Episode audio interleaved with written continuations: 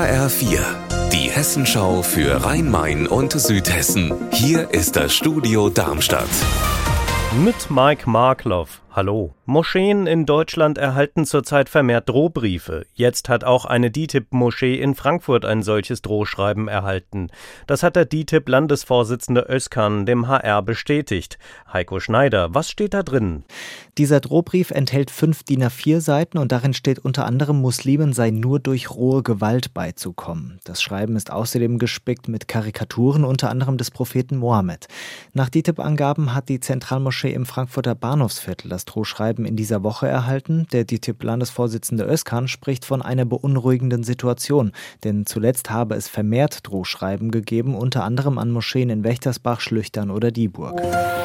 Im Moment bringen die Temperaturen zwar niemanden zum Schwitzen, aber die Sommer werden heißer bei uns. Viele Innenstädte heizen sich bei 30 Grad und mehr auf. Erfrischungen sollen die Darmstädter bald aus elf Trinkbrunnen schöpfen. Die will die Stadt aufstellen. Sie sollen an belebten Plätzen wie dem Luisenplatz, dem Marktplatz und auch der Mathildenhöhe stehen.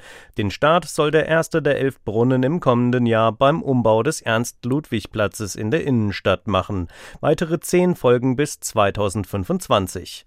Bislang gibt es vier Trinkbrunnen in Darmstadt, von denen allerdings im Moment nur zwei funktionieren.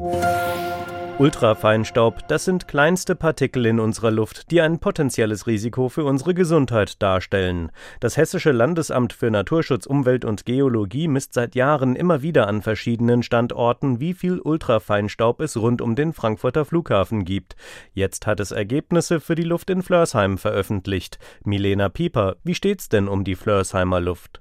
Hm, nicht so gut. Die Konzentration der ultrafeinen Partikel ist in Flörsheim nämlich überwiegend hoch, zeigt der Bericht. Dafür ist auch der Flughafen verantwortlich, weil der Ultrafeinstaub, den die Triebwerke der Flugzeuge am Boden und bei niedriger Flughöhe ausstoßen, der wird bei entsprechender Windrichtung nach Flörsheim geweht. Der Bericht zeigt aber auch, dass nicht nur der Flughafen schuld an der schlechten Luft ist, weil wenn es keinen Flugbetrieb gibt, dann ist die Feinstaubkonzentration trotzdem vergleichsweise hoch.